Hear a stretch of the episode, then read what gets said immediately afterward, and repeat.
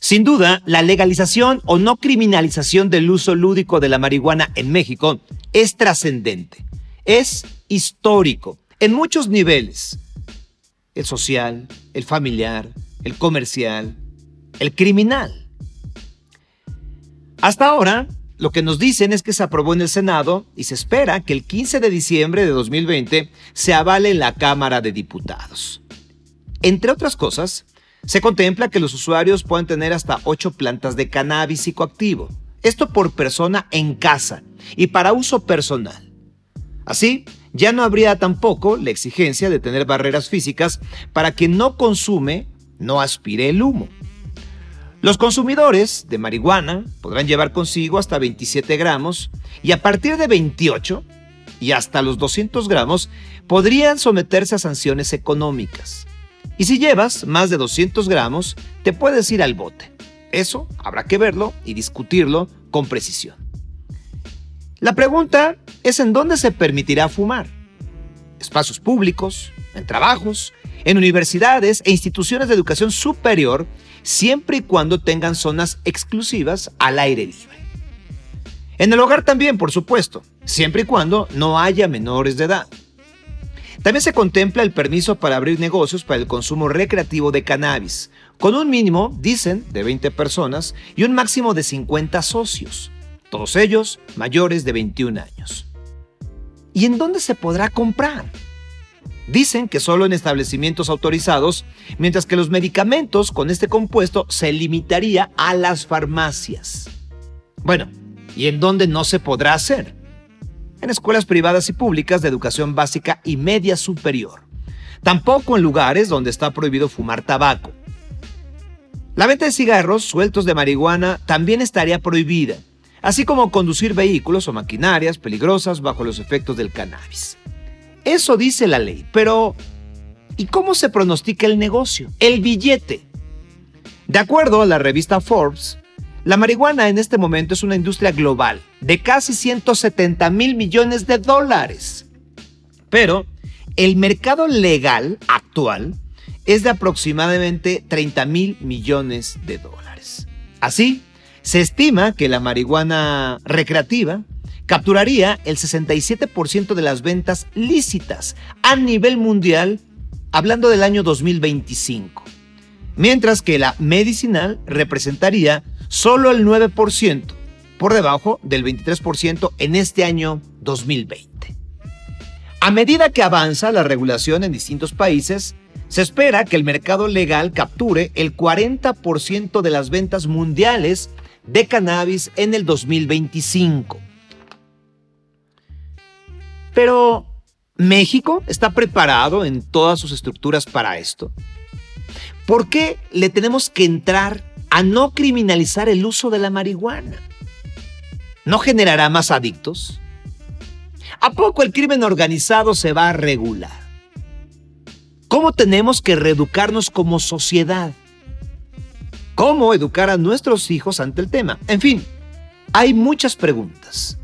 Sin duda, las respuestas las puede tener un experto en el tema, como es Jiangsu Wonpek, presidente de la Alianza Latinoamericana de la Cannabis AC, y a quien le agradezco esté en este podcast, sin duda. Bienvenido, querido Jiangsu. Hola Sergio, mucho gusto, muchísimas gracias por, por el espacio, por la invitación. Eh, como bien dices, es un tema amplísimo del cual hay que estar hablando y hay que estarse informando. Y bueno, en definitiva, esto es pues un gran espacio para poderlo hacer. Y de antemano, muchas gracias. Al contrario, y mira, yo di un, preámbulo, pero seguramente tú conoces más o a lo mejor hay algunos detalles que no son exactos como los mencioné.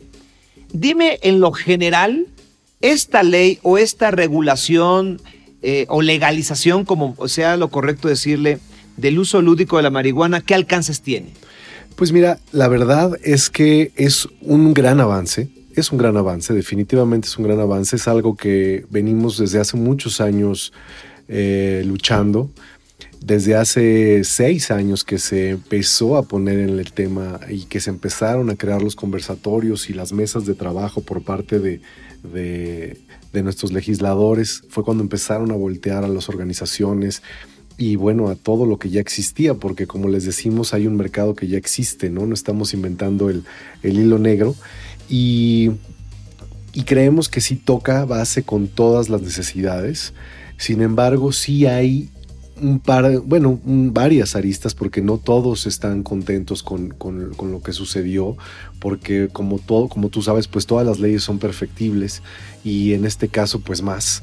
Eh, incluso en los países donde ya se ha regulado de una manera, digamos, efectiva, como lo es este, Canadá, como lo es Estados Unidos, Uruguay, ¿no? Eh, pues han funcionado de distintas formas de acuerdo a cómo se ha regulado. ¿no? En Uruguay el Estado tiene el control prácticamente total de, toda la cadena de producción, eh, a diferencia de Estados Unidos, donde hay una, una posibilidad de hacer un negocio vertical, ¿no? Con empresas este, eh, y crear pues posibilidad de crear monopolios, ¿no? Y en Canadá, que es una especie de mix, ¿no? Donde el Estado, eh, junto con la industria privada, genera la industria, ¿no? Entonces, eh, de alguna forma creo que aquí se ha querido lograr también un aprendizaje, ¿no? Y también eso se agradece de los legisladores que han escuchado y se han puesto a estudiar lo que ha sucedido en otros países.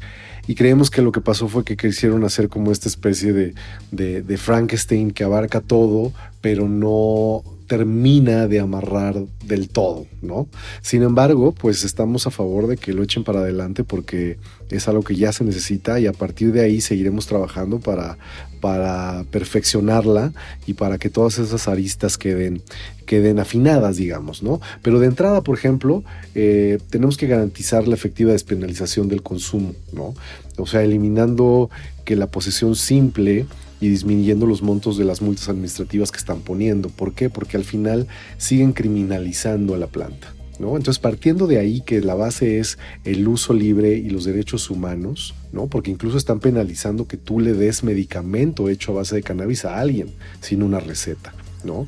Cosa que ahorita sucede este, en otros países, bueno, como un producto que ni siquiera está dotado de sus facultades medicinales, sino que es un producto de tipo de bienestar, wellness que le decimos, ¿no? Sí. Entonces, eh, aquí eso lo están penalizando, ¿no? Si tú le das eh, unas gotas de CBD a tu abuelita para que se sienta mejor y lleve algún dolor o algún padecimiento que tenga mucho mejor, pues eso puede ser susceptible de ser un crimen. Entonces, empezando por esas partes de derechos humanos, creemos que tienen que perfeccionarlo tienen que ajustarlo de una mejor forma para no seguir criminalizando al usuario y la posesión simple, ¿no? Eh, ya no nos digamos que por partes. A ver, ¿por qué le tenemos que entrar a la no criminalización del uso de la marihuana? Porque la, la tenemos que sacar del, del, del oscuro. Eso es, eso es, lo principal. Lo tenemos que sacar del mercado negro y lo tenemos que sacar de, de la parte oscura. ¿no? Entonces, si nosotros seguimos diciendo que hay que, el que la aporte es un criminal, seguimos manteniendo a la planta en una parte oscura de la ley, ¿no? Donde está, donde se está criminalizando, ¿no? Ellos eh, en, en, la ley y los legisladores de repente hay una gran confusión, hay un miedo que se junta, ¿no? El tema de las adicciones, ¿no? Con el tema de la criminalización Se juntan ahí como varios temas que, hacer un mix como que de entrada hace que la gente diga no, o sea, a ver, esto hay que controlarlo, ¿no? Hay que controlarlo de una manera sustancial para que, exacto, la gente no, no, no haga mal uso de ninguna forma, ¿no? A nivel comercial ni a nivel personal. Pero entonces caen en, en, esto que estamos peleando, en el hecho de que es una planta es una planta que nos ha acompañado por milenios en toda la historia. Incluso hay frescos en, algunas capillas italianas donde puedes ver a, Jesucristo conviviendo con la cannabis. Y, esto pues se ha quedado eh, pegado en la historia atrás, no, no, se no sale mucho a la luz, pero, pero es algo que, que si volteamos a la historia no debería estar criminalizado como está. ¿no? Controlarlo no es lo mismo que criminalizarlo y es ahí donde creo que la autoridad tiene que, ver y diferenciar la forma de aplicar la ley y la justicia para quien haga uso de la cannabis y para quien quiera comercializar con ella. Como lo hablábamos en algún momento, pues ahorita este, hay mercado negro de medicamentos, de tabaco, de alcohol y de un sinfín, de, de, ropa, ¿no? O sea, de, la moda. La moda sufre el, el, látigo del mercado negro. Este, todo, todos los, todos los sectores del, sector comercial creo que sufren en algún momento u otro el, el látigo del mercado negro, de la piratería, de todo esto que alimenta este, pues al crimen organizado, ¿no? Que no nada más es la marihuana, no nada más es la cannabis. Son múltiples factores y múltiples plataformas que utilizan para, pues para realizar sus crímenes, ¿no? Entonces, eh, de entrada creo que ese es un factor importante, el factor de la perspectiva eh, histórica de la planta, cómo se ha tratado, cómo tenemos que volverla a ver y cómo tenemos que replantearla, porque es como si volteamos a la historia y decimos, en algún momento de la historia la esclavitud fue, fue, era, era permitida, era legal y era bien vista. Hoy día eso, e, eso es lo peor que podríamos hacerle y lo peor que le ha sucedido a la humanidad desde la perspectiva de hoy. Pero en su momento era legal, ¿no? Entonces podemos decir que entonces esa sociedad estaba bien en su momento cuando la, cuando la esclavitud se permitía, estaba en lo correcto, ¿no? Entonces si volteamos la moneda con el tema de la cannabis, y volteamos a la historia y vemos que durante milenios estuvo permitida para, su, para diversos usos, ¿no? desde el industrial hasta el espiritual, ¿no? pasando por el medicinal y el uso adulto, etcétera, etcétera, este, podemos moldear la opinión pública del día de hoy para darnos cuenta que la planta sufrió una criminalización indebida en los años 40.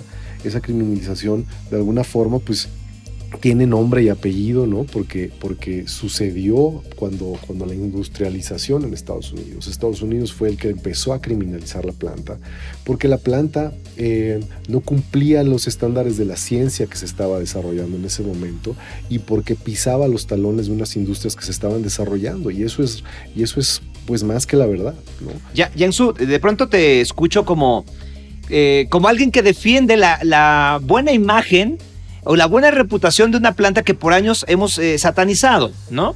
Así es. Eh, pero hablando específicamente de quienes usan la planta, eh, y esto es una preocupación, a lo mejor es la más primitiva, la más básica, pero ¿qué beneficios nos trae a nivel del hábito? ¿No genera el dar permiso que haya más adictos? Pues mira, la realidad es que científicamente está comprobado que la adicción de la marihuana ah, es totalmente física digo, es totalmente este, mental, no es física como las otras drogas, como pueden ser todas las drogas sintéticas. Todas las drogas, bueno, de, entrada todas las medicinas, ¿no? Antes las, las, farmacias se llamaban droguerías, ¿no? No se llamaban droguerías en vano. Todas las, todas las, todas las este, medicinas provienen de una planta y todas están catalogadas como una droga, porque al final una droga es algo, una sustancia que entra a tu cuerpo y modifica el comportamiento de tu cuerpo, ¿no? Entonces, cualquier medicina es una droga entrando por ahí, ¿no? Entonces, adicción a las drogas, pues hay miles de personas que son adictos a drogas legales, ¿no? Que son, que nada más que vienen empaquetadas y, vienen, y vienen recetadas por un médico avalado. Entonces, la diferencia aquí es la perspectiva que siempre se le ha dado, ¿no?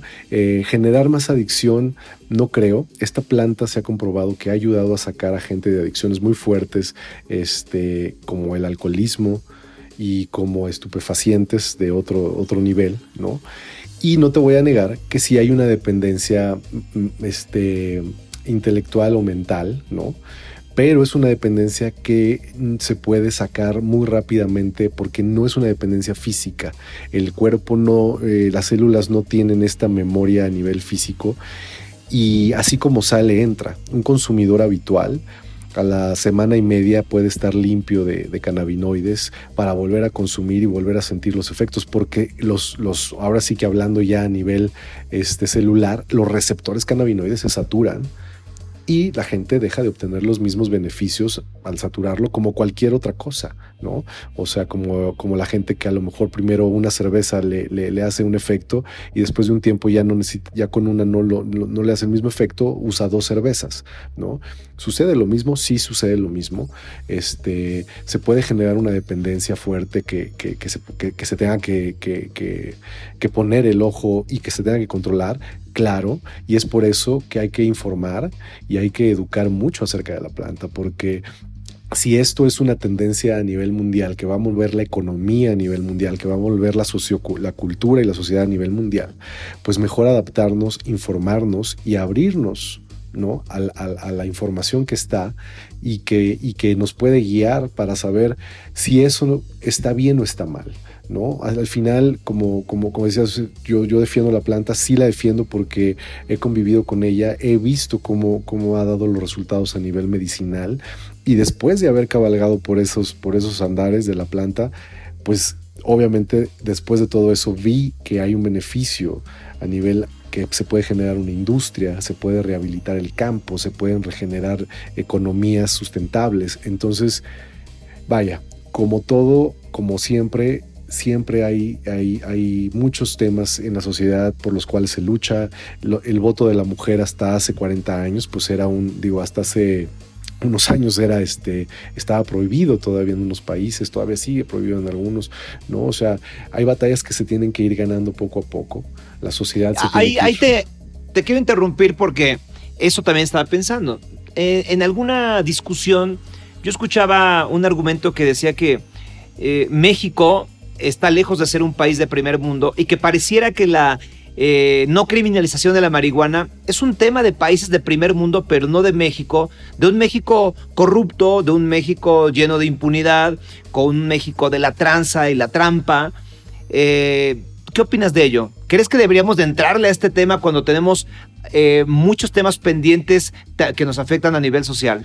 Pues mira, creo que hay que empezar por algo y es verdad, es una realidad. Eh, México tiene, tiene un rezago a nivel, eh, a nivel este, pues eso, lo que hablamos, ¿no? Todo, todo el tema de inseguridad, todo el tema del crimen organizado, se ha tejido por tantos años que, pues sí, es un cáncer que va a ser difícil de erradicar. Pero creo que estas acciones son, son el tipo de acciones que se necesitan, que son acciones radicales, ¿no? Disruptivas que van a hacer que el crimen organizado y todo lo que se genera alrededor de este factor que maneja el crimen organizado, que es solo uno, la marihuana, porque como lo habíamos mencionado, pues el crimen organizado tiene millones de factores, ¿no? Y, va a ser un, mecanismo de defensa, un mecanismo de, para, que se va a implementar para disminuir nunca se va a erradicar, eso siempre lo digo y lo hemos hablado también en, foros internacionales, es muy difícil erradicarlo en cualquier país, en ningún país que sea legalizado, sea, sea erradicado el crimen organizado y el mercado negro alrededor de la planta es muy complicado, ¿no? Entonces, eh, ahora, como sociedad estamos listos. ¿Cómo saber si estamos listos? Pero es difícil saber si estamos listos, pero lo que sí sabemos es que estamos viviendo un cambio, que está un cambio a nivel mundial, un cambio, un, estamos rompiendo paradigmas, se está cambiando no, eh, no solo la mentalidad, sino la forma de, mover las economías, de mover este, las ideas, la información, que es un gran momento para abrirnos a un tema que, como te decía, si volteamos un poco a la historia, nos, damos, nos podemos dar cuenta que, que, fue pues un accidente en la historia. Es un accidente en la historia como lo ha sido sesgar a la mujer de, de las economías, como, como la esclavitud en su momento, ¿no? como la libertad de expresión también en otro momento. Entonces, hay momentos para todo, las sociedades van evolucionando conforme los acontecimientos también van dándose. Entonces, ¿Qué nos hizo evolucionar este, hace en el 85 con el, con el temblor? ¿Qué nos hizo ver? Pues nos hizo ver muchas cosas, ¿no? Pero tuvo que venir un momento disruptivo como lo fue ese, ese terremoto en aquel momento para que la sociedad despertara a cierto, a otro momento, a un nuevo momento, ¿no? A una nueva realidad. Entonces, esto que está pasando con, con, el, con el COVID a nivel mundial es una situación muy similar que nos está haciendo recapacitar y replantear la realidad en la que estamos. Entonces, esta planta creo que trae todo el tema. Sus dos grandes temas y sus dos grandes potenciales son el tema salud y bienestar y el tema eh, eh, eh, sustentables. O sea, esta planta puede traer estos dos temas a la mesa. Entonces, yo creo que México pues sí está listo para recibir estos dos temas, para abrazarlos, y, sobre todo pues para aprender, para aprender de otros países que ya, que ya lo han hecho, que ya lo están haciendo y ver cómo lo hacemos bien y cómo lo podemos hacer para que se beneficien todas las áreas de oportunidad que existen. No solamente el entrepreneur que está queriendo poner un dispensario y tener su marca de CBD, que eso está increíble. pero hay que pensar en el campo, hay que pensar en la gente que no puede pagar esos medicamentos también, ese tipo de, ese tipo de terapias, ¿no? Eso es algo que la Alianza Latinoamericana de la Cannabis nació en, un gran factor por eso, porque nos dimos cuenta que estábamos dándole beneficio a un cierto sector, pero había un sector que no está pudiendo pagar esos tratamientos. Y más ahorita que todavía no, es, no está totalmente regularizado ¿no? su distribución y su comercialización. Hablando de, de los cannabinoides, de, de, cosas, de, medicamentos con CBD específicamente. ¿no? Entonces, yo creo que sí, México está listo y, y, y tenemos que ponernos listos porque es una gran oportunidad a nivel económico y a nivel salud. Mira, yo, le decía a un, a un amigo, hablando del tema, decía que uno de mis grandes miedos como mexicano es que a lo mejor, mira, por ejemplo, yo vivo en acá al sur de la Ciudad de México y hay, una, hay un local donde venden tabaco, venden cigarros, venden puros, es dedicado exactamente a los, a los fumadores, ¿no? Está muy bien montado, está lindo, etc. Digo, ¿qué pasará si de pronto esta persona cambia de giro y entonces pues pone un dispensario y vende marihuana en distintos sentidos, en distintas este, presentaciones, quiero decir. A mí lo que me daría miedo sería que los cárteles digan, ok, ustedes la van a regular y ustedes ya, ya, ya vamos a tener locales, pues ahora vas y tú me la tienes que comprar a mí, como un derecho de piso. ¿Eso podría suceder o no?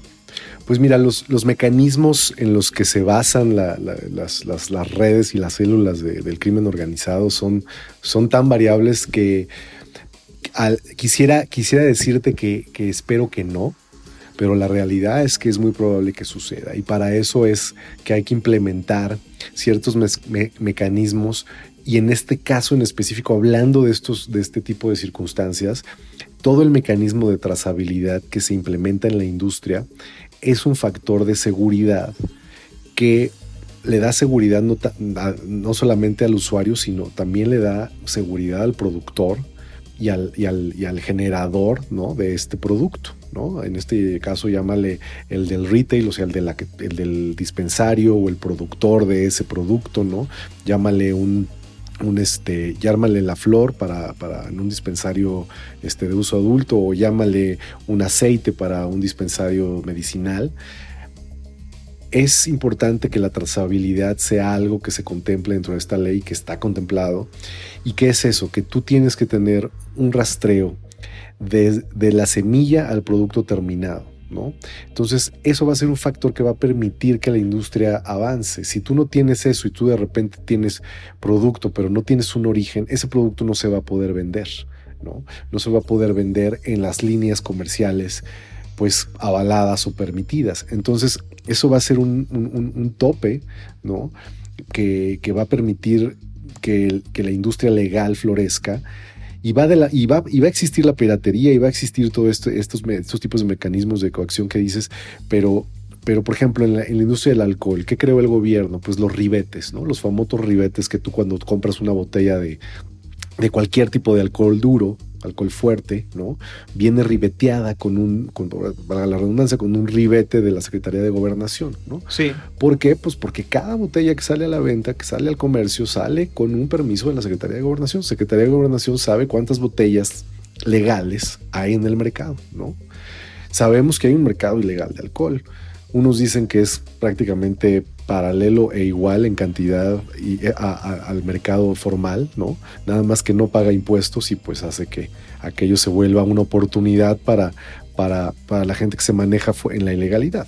Sin embargo, que, eh, ahora hablando de lo que dices, ¿va a existir esto en, en, la industria de la cannabis? Pues seguramente va a, va a existir esto, va a haber una especie de gris donde gente se va a conducir en lo gris y pues va, va a recaer en las instituciones, va a recaer en las autoridades y va a recaer en la misma sociedad. Pues evitar, evitar este tipo de productos que no estén autorizados, que sean piratas, que contengan, que, que no sean, que no vengan validados, digamos. Y en esa medida vamos a ayudar a que todo esto que pueda, que puede suceder, porque no te lo niego que puede suceder, pues disminuya y en esa medida pues sea menos atractivo para, para, quienes quieran funcionar de esa forma. ¿no? Nosotros hemos tratado todo este tiempo de alejar la planta del oscuro porque creemos que a nivel energético también hay una fuerza muy grande y pues eh, al final es esta gran creencia que existe sobre la planta y este gran, este, pues yugo que trae, que es pues no nada más la criminalización, sino pues todo este tema del narcotráfico, ¿no? Que al final, este, yo te comento, pero hace muchos años, la primera vez que me invitaron a, platicar al Senado de este tema fue precisamente porque yo hice un, un escrito que por ahí se publicó que era cannabis sin sangre. Yo cuando regreso a vivir a México después de vivir en el extranjero y tener acceso a dispensarios, regreso a México y de repente pues me doy cuenta que aquí no tengo acceso a dispensarios y ya no puedo tener mi medicamento, ¿no? Entonces me entro en como conflicto y digo, órale, pues esto está muy mal, ¿no? Entonces decido tomar ciertas acciones y de ahí es que nace este, este tratado que hice que era cannabis sin sangre, ¿no? Y en este tratado lo que decía era precisamente que, que yo como usuario eh, estoy buscando mi libertad para crecer mi medicamento, ¿no? Esto te estoy hablando hace 7, 8 años, ¿no? Todavía Grace no obtenía su, su licencia para importar su medicamento.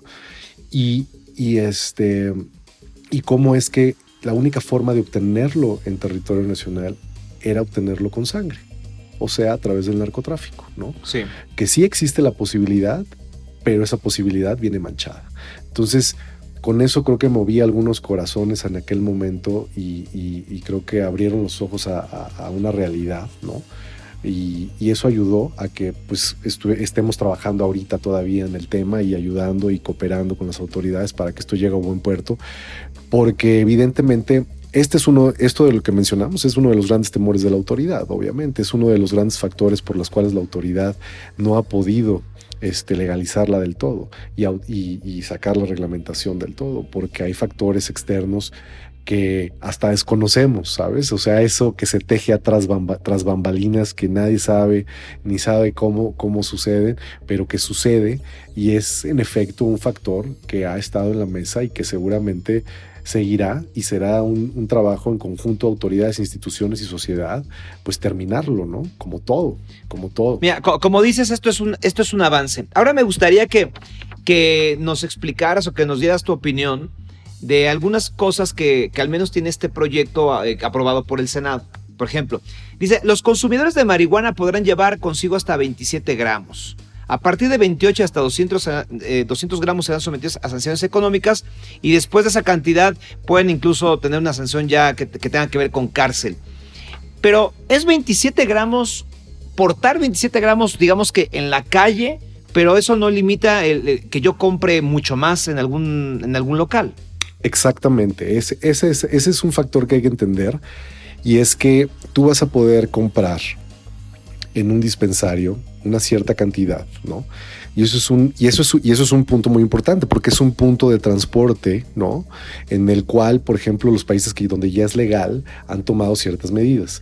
Pero, por ejemplo, exactamente, yo compro este, mi dosis para dos semanas, que no son 28 gramos, es una onza, por ejemplo, ¿no? O bueno, media onza, este, o dos onzas, ¿no? Bueno, este, el doble de esto.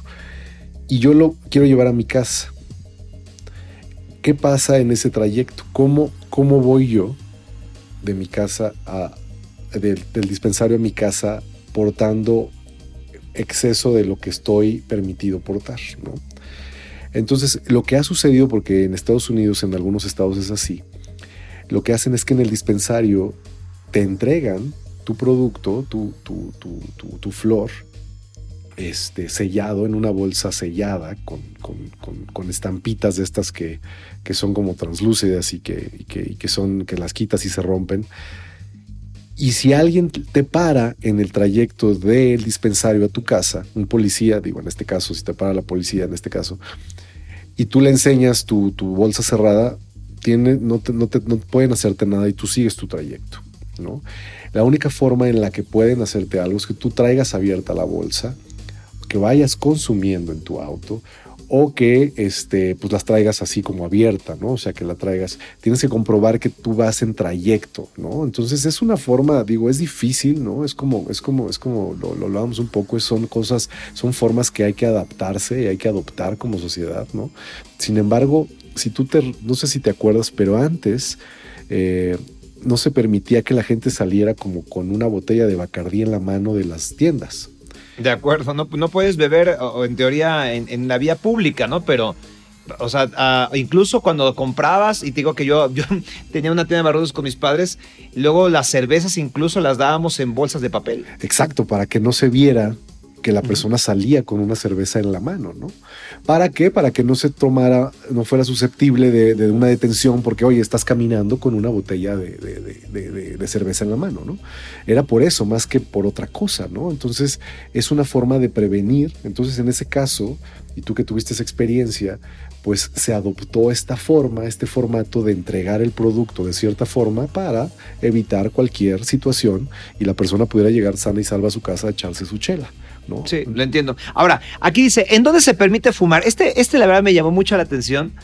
Y está hasta, bueno, yo me da un poco de risa porque dice, espacios públicos, bueno, lo comprendemos, en trabajos, en universidades e instituciones de educación superior, siempre y cuando tengan zonas exclusivas al aire libre. Pero dije, a lo mejor aquí estoy ruqueando, querido Yansu, tú, tú dame, dame luz. Pero es que mira, yo trabajo en TV Azteca, ¿no? Sí, sí. Y yo creo que para mí ya sería el colmo, el colmo. o sea que en, en el área donde hoy fuman, las personas que consumen tabaco, pues se metan su churro, ¿no? Claro. O, vayamos a, la universidad, ¿no? A la universidad privada, pública, que bueno, sabemos que lo hacen, ¿sí? Incluso hay lugares donde se van y se esconden, ¿no? Pero que ahora sea de manera pública, eso sí a nivel generacional, sí me, me, me, me, choca de frente. ¿Qué opinas? Pues mira, creo que tiene que ser muy, muy, muy, muy cuidadoso ese tema. Yo apoyo mucho que se, que se limite el uso en cualquier lugar, así como tú lo estabas mencionando incluso en este tipo de espacios, porque luego son espacios que están en el mismo lugar, pero bueno, hay una raya ahí que dice este espacio para fumar y la gente está fumando después de la raya, pero pues el humo llega, ¿no? Entonces, hablando del tabaco, por ejemplo, pues eh, suele ser muy molesto para la gente que no fuma tabaco, ¿no?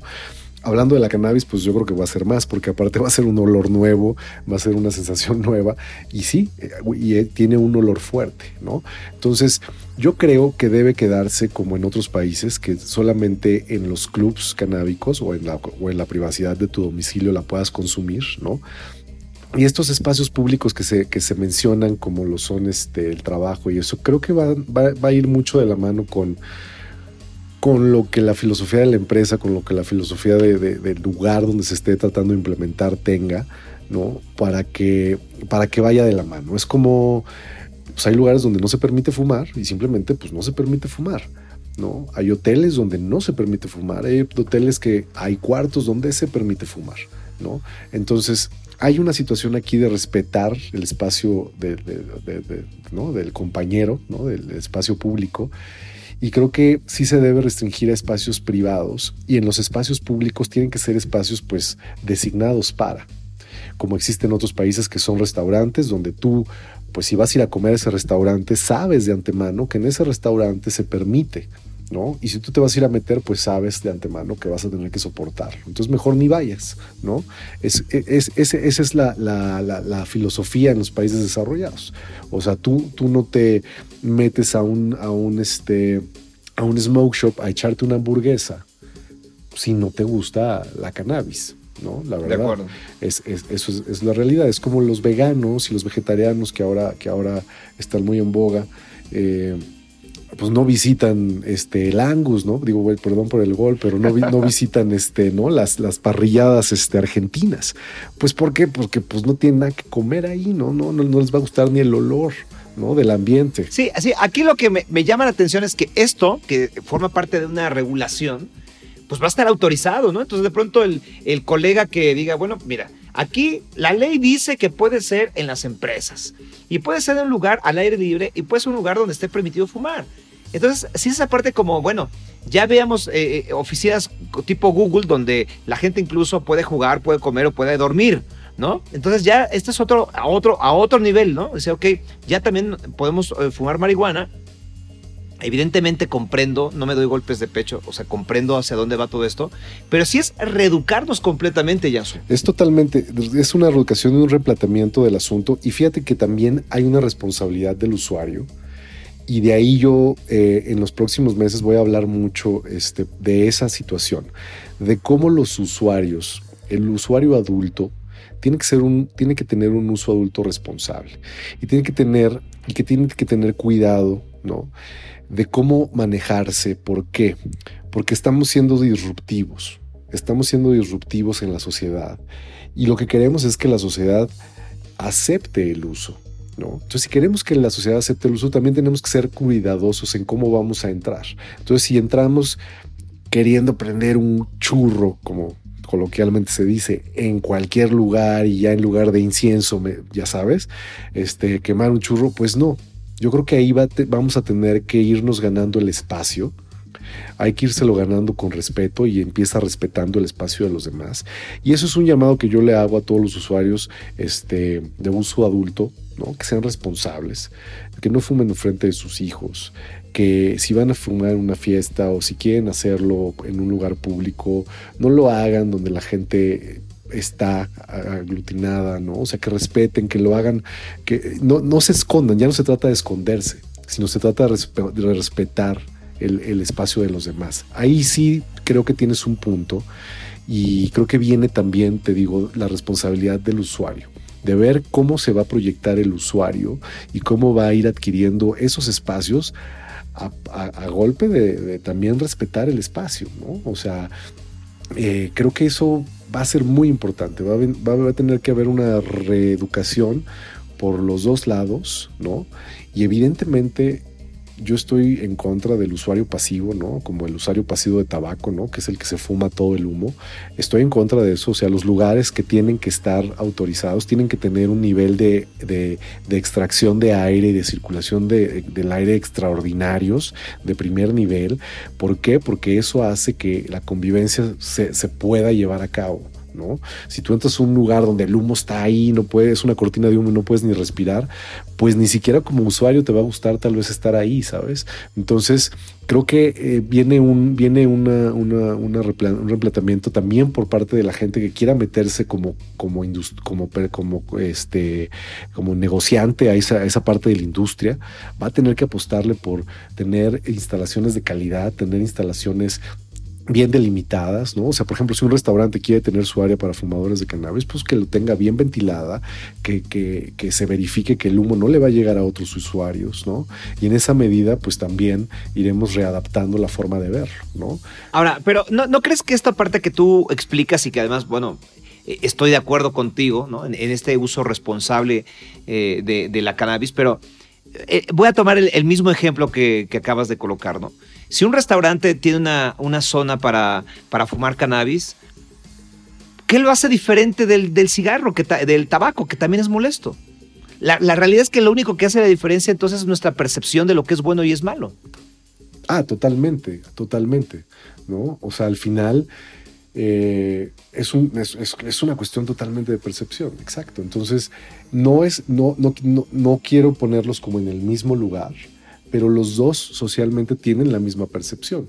Son, eh, son un, aditamento, ¿no? son un complemento que puede ser nocivo para los usuarios. El alcohol, el tabaco, la cannabis, incluso, bueno, pues hay, hay, hay sociedades y culturas que hasta el, café, ¿no? Y, este, y otras cosas, ¿no? Y mira, en el, en el mismo sentido, Jansu, tengo amigos que consumen, ¿no? Y también tengo amigos que consumen tabaco cuando han venido aquí a, tu casa, pues los que fuman tabaco, pues saben que en casa no se fuma. Tengo dos hijos pequeños además. Aun cuando les puedo decir si quieres echarte un cigarro, han sido muy respetuosos y siempre fuman eh, fuera de casa, ¿no? En el patio, en la terraza, etcétera, ¿no? Pero ninguno que fuma marihuana se ha echado un churro aquí en la casa. Mi pregunta sería, y eso ya eh, no nada más para ti, nada más lo digo como un comentario o pensando en voz alta. Ahora que esto esté, digamos que regulado de la forma en que va caminando, ¿será que esos consumidores familiares, amigos, digan, bueno, pues si ya lo permitió la ley, ¿por qué no llevo mi, marihuana a casa de quien me invitó? Pues creo que va a ser parte del nuevo cortejo social, ¿no? De, socializar. Y, de ahí parto mucho a que el usuario va a tener que ser responsable y en esa medida, como somos disruptivos y estamos siendo disruptivos con el tema, pues dependerá mucho de cómo lo haces y cómo vamos a, acercarnos a esta nueva realidad desde esa perspectiva, ¿no? Al querer ser aceptados, ¿no? Entonces, creo que ahí hay un factor muy, muy, que va a ser muy divertido de observar a nivel comportamiento social, cómo va a ir sucediendo, ¿no? Cómo va a ir, cómo va a ir la gente saliendo del closet, ¿no? Porque si tú te fijas a nivel historia, estamos como la comunidad homosexual probablemente hace 20 años, Cierto. Los usuarios de cannabis, ahorita hay muchos, tú en una mesa de 20, seguro tres son usuarios de cannabis, pero en una discusión igual y ni levantan la mano. ¿Por qué? Porque están en el closet, fuman, pero no le dicen a sus hijos, no le dicen a su familia, a lo mejor sus papás ni saben, ¿no? Son, son totalmente funcionales, como yo les digo, son, son pachecos funcionales, ¿no? Tienen una vida totalmente estructurada, derecha y armada, este, y funcional, pero son usuarios canábicos. Sin embargo, no lo dicen públicamente y no lo hacen públicamente por, por precisamente pues por el estigma social, por la criminalización. ¿Por qué? Porque te prestas a que te, a que, a que te digan, oye, ¿de dónde la sacaste? ¿De dónde la compraste? ¿No? O sea, viene ahí todo el estigma. Entonces, en la medida que estos pachecos funcionales vayan saliendo del closet, ¿no? Y vayamos pudiendo decir y ejemplificar y, que la gente también vea y que, que los mismos, es más, los mismos familiares, ¿no? O sea, digo, en este despertar, en, este, en estos años he visto como muchos, ahora sí que como mucha gente ha salido del closet, ¿no? Con sus familias, con, sus hijos, ¿no? Con sus papás, etcétera, etcétera. Y, y es una cosa muy, muy, este, muy bonita de ver, muy chistosa de escuchar muchas veces, ¿no? Porque de repente te das cuenta que hay más empatía de la que pensaste, ¿no? O mucho, en muchos casos eh, se han dado cuenta de que salen del closet y, hay más empatía de la que creyeron con sus papás, ¿no? O con su familia. O hay un entendimiento, o de repente la mamá le dice, ay, pues fíjate que a mí, este, mi amiga del chat me recomendó las gotitas de cannabis para, para las reumas, y entonces, pues a ver, pues vamos probando. Y así me, o sea, te, tengo historias de, de, de risa, ¿no? Y curiosísimas de cómo la gente se acerca a raíz de que un Pacheco funcional sale del closet. ¿no? Tal cual. literalmente historias de risa, querida Yansu. Tal cual, tal cual, tal cual. Textualmente historias de risa. Oye, finalmente, y vamos, tú no eres pedagogo, yo tampoco lo soy, pero, pero a final de cuentas estamos en el tema, somos comunicólogos y, y comprendemos que tal vez, o no tal vez, estoy seguro que una de las mayores preocupaciones del ala conservadora eh, que todos tenemos o podríamos tener una la conservadora, pero sobre todo los padres de familia es cómo toco el tema, cómo acepto esto cuando yo fui un niño o un joven educado en eso no lo hagas porque está mal. Puedes echarte tu tequila, puedes echarte incluso un cigarro enfrente de tu papá o de tu mamá, pero marihuana no. Ahora que ya la ley me lo va a permitir y entonces el chavo va a decir, oye papá, pero pues ¿por qué me lo prohíbes si ¿Qué onda? Desde tu experiencia en, tantos foros, ¿cómo podemos entrar al tema en la familia? Yo creo que en la familia hay que entrar con educación, información y mucho amor siempre con mucho amor. Yo creo que el tema de las drogas, de entrada, el tema de las adicciones y el tema de los conflictos sociales que se presentan a través de, su uso y de su mal uso y, de su abuso, ¿no? Este, definitivamente hay que hablarlo en familia con mucho amor, con mucho entendimiento, ¿no? Los adolescentes, hablarlo desde niños, ¿no? Planteárselos, mencionárselos para que cuando lo escuchen por primera vez no se asusten, ¿no? Decirles que en la calle hay cocaína, que hay tachas, que hay ácidos, que hay de todo tipo de, drogas peligrosas. Sintéticas, que al consumirlas en la calle y no saber lo que traen, pueden, meterse en un problema. Pero que existen alternativas, ¿no? que están avaladas, están certificadas y que se pueden usar de una manera regulada y que están en dosis permitidas para que en el consumo humano no tengan, no tengan este, repercusiones este, negativas. ¿no? Entonces, creo que si, si desde entrada hablamos de eso y ya más grandes adolescentes, le seguimos lo seguimos apoyando en el sentido de que como, como todos los que, los que hemos pasado por la adolescencia, es, es, una etapa difícil donde la curiosidad y, las ganas de salir a conquistar el mundo están ahí y de repente se te presentan todos estos mundos, todas estas oportunidades y posibilidades, entre las cuales existe la posibilidad y acceso a drogas pues es muy complicado cuando, cuando, cuando, no, hay, cuando no hay conversación, cuando no hay comunicación con, con, los padres, ¿no? cuando no hay entendimiento. Entonces, creo que México ahorita tiene la ventaja que viene de una sociedad que ha despertado, ya tiene un rato despertando a, este, a esta apertura familiar, a esta conversación, a este entendimiento, todo lo que se ha logrado a nivel este, con la comunidad este, este, homosexual, LGTB, con, toda la, con todas las comunidades, este, todas las minorías. Creo que eso demuestra que hay, que puede haber entendimiento y que, hay un, y que puede haber un abrazo a nivel social. ¿no? Entonces, sí. creo, que, creo que ahí hay que sí, hacer mucho hincapié a nivel de lo que se va a poder hacer a nivel publicidad para que los niños no tengan acceso a ella, todo lo que se va a tener que restringir a nivel, pues sí, promoción, a nivel información, que atraiga de manera nociva a los niños, creo que eso hay que entrarle, pero eso ya, o sea, eso ya está pasando hasta con la comida chatarra, ¿no? Por ejemplo, pues en Estados Unidos, desde hace años, las, las las, las, este, las comidas de, estas de hamburguesas rápidas que antes todas traían un juguetito, pues ya no traen juguetito. ¿Por qué? Pues porque desde que la sociedad empezó a entender que esa comida no era la mejor y que esos juguetitos eran básicamente parte de la adicción al consumo ¿no? de, de ese tipo de productos, pues se quitó ese factor, ¿no? Ese factor de enganche, ¿no? Entonces yo creo que ese tipo de cosas son las que hay que evitar. Hay que restringir ese tipo de promoción y publicidad para que los niños no convivan con esas ganas y con esa ansiedad, ¿no? O sea, tú sabes cómo la publicidad ha utilizado el sexo, las drogas, las posiciones de poder, ¿no? Para, para crear estos, estas, estas, estas situaciones de, de, oportunidad donde el público genera esta, esta situación mental de, de, querer más, de querer más, de querer, de querer este, de querer este, comprar un producto porque es atractivo, porque su envoltura, porque su comercial, porque su producción, por su comercial, ¿no? Entonces creo que ahí hay que poner mucho ojo. Creo que eso eh, viene ya este, observado, sin embargo es algo que se, va a tener que cuidar, como el hecho de que en una, en una tienda como un Oxxo o en una tienda de barrotes no, no puede entrar un niño y comprar una cerveza una botella de alcohol o una cajetilla de cigarros.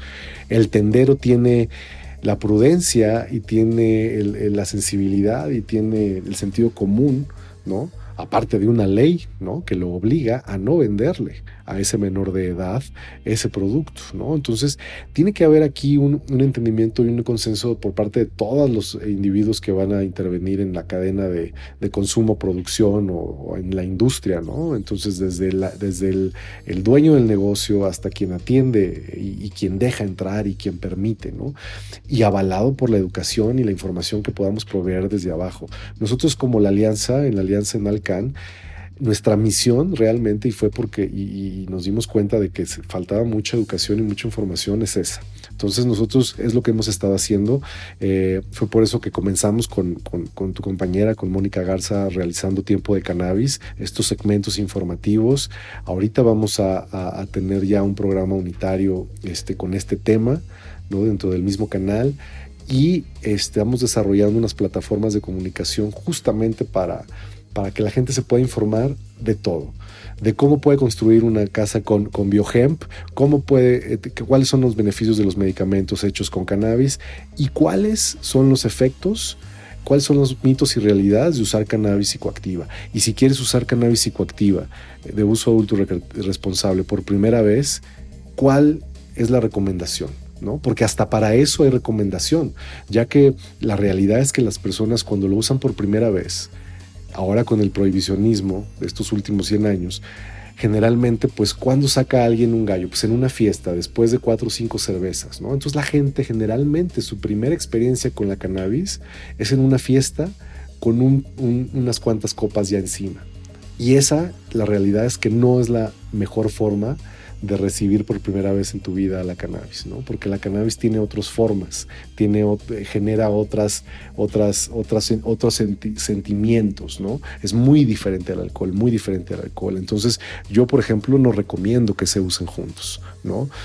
Entonces, desde, es, desde, ahí tenemos que partir, ¿no? Desde ese momento, ¿no? De, de, que la gente entienda que, oye, pues si quieres, si tienes curiosidad, bueno, pues hay un lugar donde puedes irlo a hacer, como es un club canábico, una asociación canábica donde puedes ir y no solamente formar tu churro, sino que también puedes aprender de la planta, entender la planta, cómo es que funciona en tu organismo, por qué funciona de esa manera. ¿Y qué pasa si un día no te sientes bien usándola? ¿Qué tienes que hacer? ¿Cómo tienes que reaccionar? Y pues eso, mitos y realidades, ¿no? Entonces, creo que hay mucho, mucho, mucho que aprender. Por eso creo que ha sido un, tema que ha costado muchísimo trabajo amalgamar en la sociedad y sobre todo a, nivel este, legislación. Pero mira, aquí estamos ya platicándolo después de 100 años, después de tantas historias. Creo que hay un avance. A nivel social se ha avanzado muchísimo el entendimiento, la apertura. Y pues ahora nos falta lo más duro, que es quitarle este manto negativo, que es descriminalizarla, que es verla como algo con lo que podemos convivir y de los dos lados, desde la sociedad que lo ve como algo nuevo, algo negativo, algo que estaba satanizado, y los que ya la usan y los que quieren aprovechar la industria. Creo que, creo que eh, de las dos partes tiene que venir el aprendizaje y el moldearse para que te digo, somos disruptivos, estamos entrando de una forma disruptiva a la sociedad, es, este, es algo que hay que adaptarse, es como, es como las criptomonedas, ¿no? Es lo que está pasando a nivel con las criptomonedas. Entonces, de acuerdo. Creo que estos, estos, estos espacios nos van a poder dar esa oportunidad de dejar, dejar semillitas, de dejar este, un poquito más de aprendizaje de lo que uno ha podido aprender en, esto, en estos años y sobre todo motivar a que se informen si es que les da curiosidad, ¿no? Hay gente que dice, pues a mí me vale, ¿no? Como el señor del segmento que ponías el otro día en tu programa, este, pues a mí me vale que la legalicen o no, yo ni la uso, ¿no? Hay quien está en esa posición. Exacto. Y hay quien está en la posición de no, no, por favor, porque eso va a traer muchos problemas, ¿no? Y hay quien está en la posición de no, ya libérenlo todo y que en los Oxos la vendan como chicles, ¿no? Pues no, ni muy, muy, ni muy, Tampoco. Ni, tan, tan. Hay que ir poco a poco. Es tan disruptivo que hay que ir poco a poco y la sociedad así se mueve, poco a poco. Entonces yo creo que eh, sí. Eh, gracias, este, gracias a estos espacios vamos a lograrlo, porque es una misión de mucho tiempo. Jansu Wompek, presidente de la Alianza Latinoamericana de la Cannabis AC, te agradezco mucho tu tiempo y seguramente estaremos eh, buscándote para otro capítulo de Sin Duda porque viene todavía mucho trabajo legislativo y ya que esto esté más claro y eh, autorizado, sí sería bueno también un día que hagamos un episodio donde eh, nos, digas si alguien se va a acercar a la marihuana, ¿cuál sería el ABC para acercarte de una manera de una manera segura. Totalmente, totalmente. Viene mucho todavía que hacer, todo mucho trabajo que hacer y mucho que aprender en el camino. Todavía falta que esta ley surja, ¿no? Que nazca, ¿no? Y que se implemente el Instituto Mexicano de la Cannabis y que el Instituto Mexicano de la Cannabis comience a trabajar, ¿no? Entonces, sí hay un tiempo, espacio que hay que, que hay que esperar para que esto se desarrolle, pero va a ser muy interesante esta nueva industria, va a haber muchas oportunidades, va a haber mucho trabajo, va a haber mucha posibilidad de, generar este empleo, generar este, eh, ¿cómo se llama?, nichos de, de oportunidad y creo que eso es un, es un tema muy interesante porque también nos hemos topado que la gente está muy curiosa, hay gente que quiere invertir, quiere, quiere emprender negocios, tiene buenas ideas, ¿no? De gente que ha, que ha visto en otros países que ha funcionado ciertas cosas. Y, y precisamente se nos acerca mucho la gente preguntarnos cuál sería el camino a nivel legal para poder desarrollar este tipo de negocios, ¿no? Entonces, yo a toda esa gente le digo, no se desesperen, tengan paciencia, es, es algo que está en proceso, históricamente les va a tocar vivir el momento de, desarrollar una industria nueva. Eh, ahorita todavía hay, hay por ahí muchos, mucha gente vendiendo permisos y licencias apócrifas, ¿no? Yo le diría a toda esa gente, tenga cuidado. Las licencias y, los permisos para vender legalmente cannabis en México todavía no existen, están por existir, pero, pero los que les quieran vender ahí por 5 millones de dólares, pues tengan ojo y tengan la, la precaución de doble checarlo porque seguramente no es real, ¿no? Porque hay casos, hay casos, hay gente que está muy, muy inquieta con la industria y que está dispuesta a invertir, ¿no? Y a soltar eh, capital e ideas, yo les diría, tengan cuidado, eh, asesórense bien. Nosotros vamos a hacer una vía para poderse asesorar. Tenemos dentro de nuestro, de nuestro grupo de asociados varios bufetes de abogados que se dedican desde hace muchos años a todo este tema y que están en todo el conocimiento e incluso están abriendo divisiones dentro de los despachos que se van a dedicar enteramente al tema canábico para ayudar a individuos y a, empresas a, a, lograr sus objetivos comerciales, ¿no? Sí, Estaremos pendientes de todo eso, querido Jiangsu. Wompek, te agradezco tu tiempo, te mando un abrazo y mucho éxito en, lo que estás emprendiendo. Muchísimas gracias a ti, Sergio. Muchísimas gracias por el espacio y por supuesto aquí estamos a la orden cuando se necesite para seguir platicando de este tema que, que da mucho de qué hablar. Te lo agradezco mucho. Igualmente, nosotros eh, terminamos este capítulo, pero cerramos con un aviso inoportuno. Busco local para poner mi changarro de marihuana. Venderé pura calidad cigarros, brownies, gomitas, hasta pasta. Buenos precios a buenos clientes, amigos todos. Ofertas a clientes que quieran salir del closet de la marihuana, sí. Solo espero que no me hagan pagar derecho de piso. Porque México. Sin duda, soy Sergio Sepúlveda